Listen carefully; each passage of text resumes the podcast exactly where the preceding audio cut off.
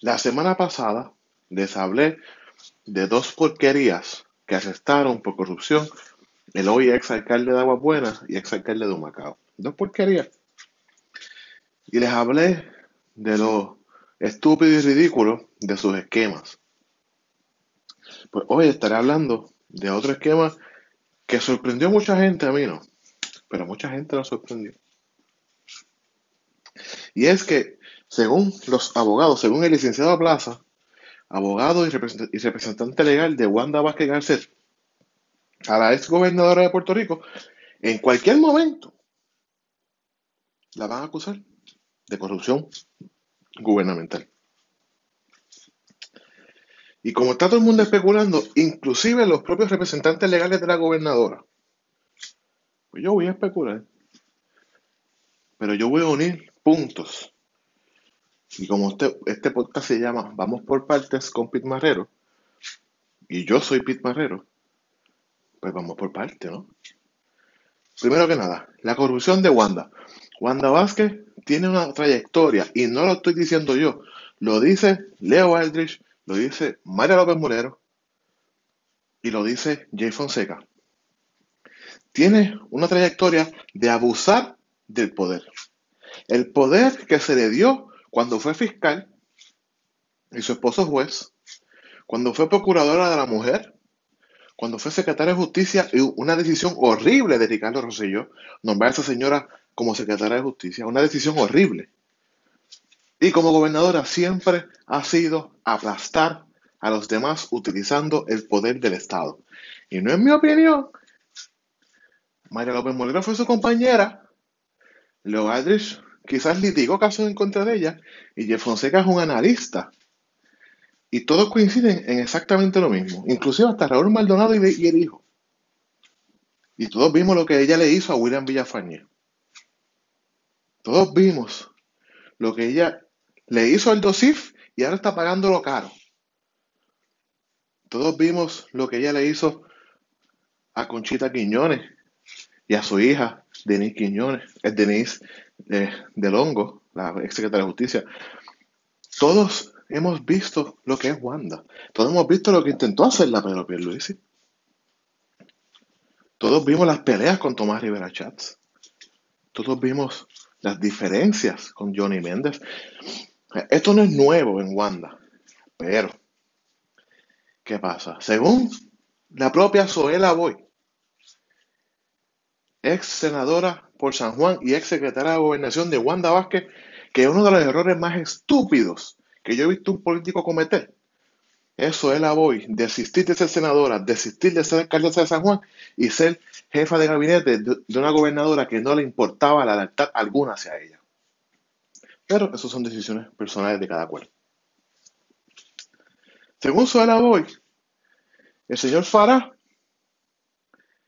representante de John Paulson en Puerto Rico, frecuentaba mucho Fortaleza. Inclusive hay un tuit, porque aquí son tan brutos, que hay un tuit de diciembre 19 del, del 2019, donde Wanda le da las gracias a Farah y que está en una reunión de seguimiento de, iniciativa de crecimiento económico. Pues yo quisiera saber, gobernadora, ex gobernadora Garcet, cuáles fueron esas iniciativas de desarrollo económico que el señor Farah tuvo a cargo. Yo quiero saber qué pasó en el restaurante del Vanderbilt, donde estaba Farah y muchos de sus ayudantes. Yo quisiera saber si Farah la grabó a usted o alguien de sus ayudantes haciendo con compromiso. Yo quisiera saber si John Blakeman estaba en esa reunión. Yo quisiera saber, gobernadora Garcet, ¿por qué usted fue allí? ¿Por qué usted fue allí? Y si la reunión hubo alguna conducta ilegal como su abogado insinúa en jugando a que cuando Carlos Mercader y Alex Delgado le preguntan que qué pasó allí, él se ríe de manera sarcástica, pero ni para el carajo dice qué pasó allí. Porque, señora gobernadora, si usted estuvo presente en la planificación de un esquema ilegal y usted no dijo absolutamente nada, eso es omisión y eso es un delito grave. Uh, usted fue fiscal y es secretario de justicia, usted debe saberlo. Y actualmente profesora. Usted debe saberlo mejor que nadie, ¿verdad? Pero yo quisiera saber, gobernadora, ¿por qué eso de la voz dice que usted estaba rodeada de gente equivocada?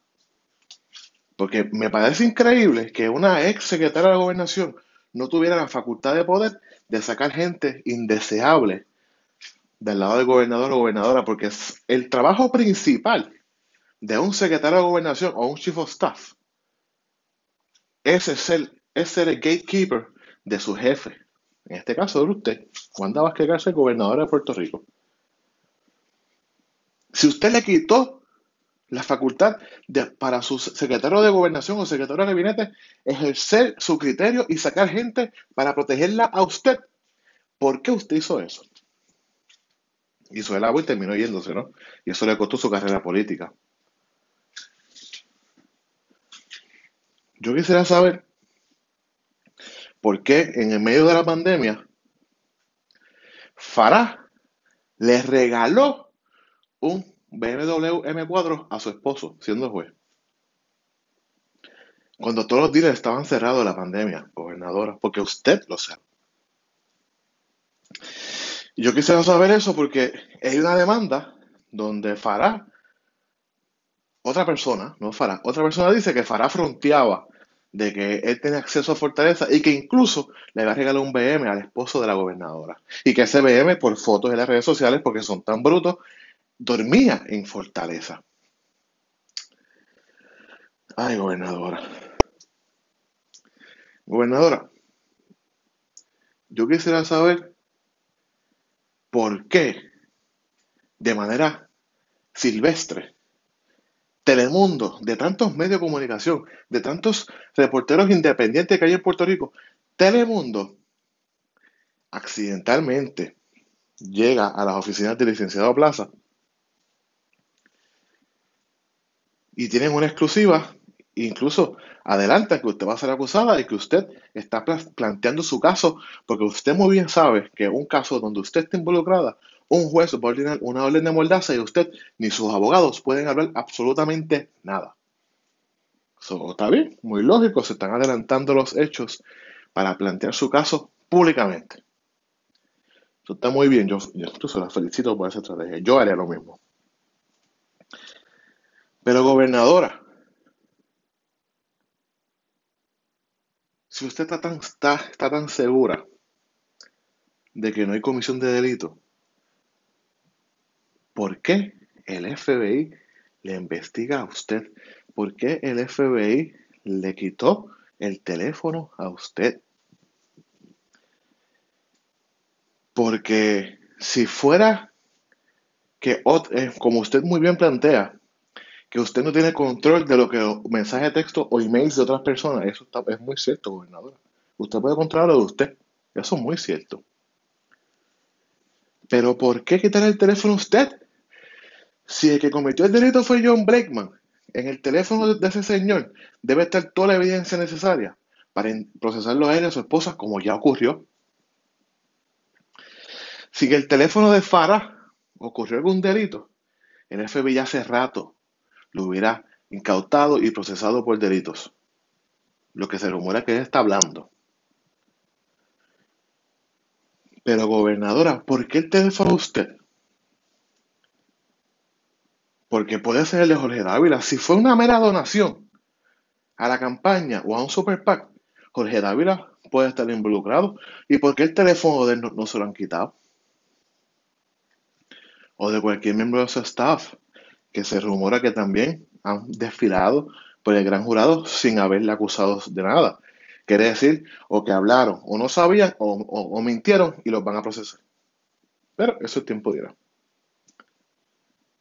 Gobernadora, usted sabe muy bien lo que pasó en su teléfono. Y el FBI quiere confirmar algo en su teléfono. Y lo más probable es que si la van a procesar, es que encontraron lo que les faltaba. Y era confirmar lo que John Blakeman y su esposa les dijeron a ellos. Confirmaron lo que el ex jefe de OSIF les dijo a ellos en su teléfono. Así que, gobernadora, yo le deseo mucho éxito en el proceso que usted va a empezar, un proceso duro, va a ser la segunda gobernadora de historia de Puerto Rico que es procesada criminalmente. Aníbal fue, mientras era gobernador, usted es, ¿verdad? Post-mortem de su gobernanza accidental, pero de manera constitucional. Y ahora le voy a dar un poquito de esperanza, gobernadora, para que usted vea que yo soy buena gente. Porque lo soy, ¿eh? Es que yo tengo problemas con su estilo. vamos allá. Hay un caso muy famoso que es del 2016. Es de McDonald's versus USA. Eso es un caso del, ex, ex gobernador de Virginia.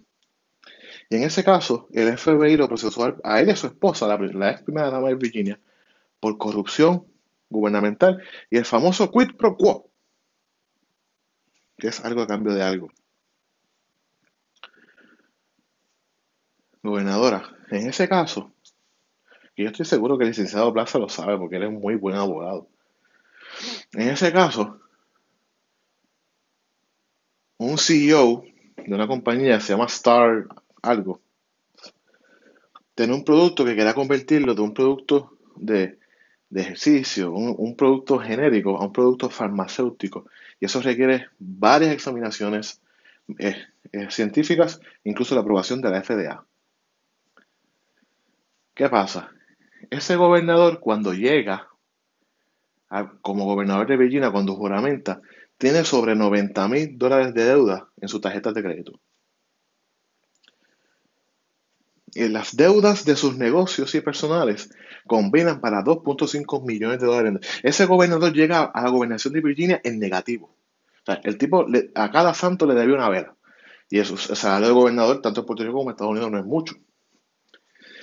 Así que, gobernadora, aparece este hombre, CEO, le, le regala a él y a su esposa, al gobernador y a su esposa, un cúmulo, según estima el FBI, de 175 mil dólares en, de diferentes maneras, en viajecitos en jet privados, en la boda de la hija del gobernador, en donaciones directas, en obsequios, como carteras Gucci, etcétera, etcétera. Y el gobernador le presenta a varios funcionarios estatales del estado de Virginia con mucha influencia. Le da acceso a la Universidad de Virginia y a la Universidad of the Commonwealth of Virginia, que no es lo mismo, para hacer exámenes porque él no tenía el dinero para pagar esos exámenes para que la FDA le diera el permiso. Todo eso ocurrió, gobernadora. Inclusive fue encontrado culpable por un jurado en Virginia el Tribunal de Apelaciones valida la decisión del jurado y dice que sí, el culpable tiene que ir preso. Pero el Tribunal Supremo de los Estados Unidos, de manera unánime, gobernadora, dijo que no se puede tomar en consideración los, los regalos, que la opinión la escribió John Roberts, el juez presidente, porque eso no fue un acto oficial como gobernador. O sea,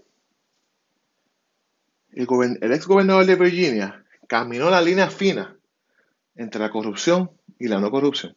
La caminó enterita, por todo lo que yo le acabo de explicar. Pero como nunca hizo un acto oficial como gobernador, nunca mandó legislación ¿ah?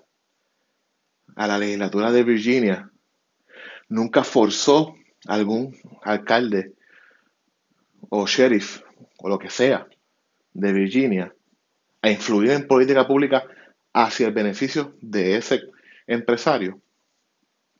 Como nunca firmó una orden ejecutiva diciendo textualmente que esto es lo que se va a hacer para que ese fármaco, e, ese producto se convirtiera en un fármaco para hacer más, para hacer más dinero, obviamente. Como nunca usó su oficina de gobernador ni la oficina de la primera dama para hacer nada más que no sea presentarles a personas ese gobernador y esa señora esposa hoy están libres. Y ganaron. Marcaron un precedente en lo que es un quid pro quo a oficiales electos y a funcionarios gubernamentales. Así que, gobernadora, si usted cae en lo que yo le acabo de explicar, usted no debe preocuparse, porque si perdieron juicio, hay un tribunal de apelaciones que quizás entienda su situación. Pero si usted recomendó legislación, obligó cambios de reglamentos, insinuó o hizo órdenes ejecutivas para beneficiar a un corrupto banquero, yo le tengo malas noticias. Así que esperemos que todo caiga en su lugar. Y nos vemos el próximo domingo en otro Vamos por parte con Pete Marrero.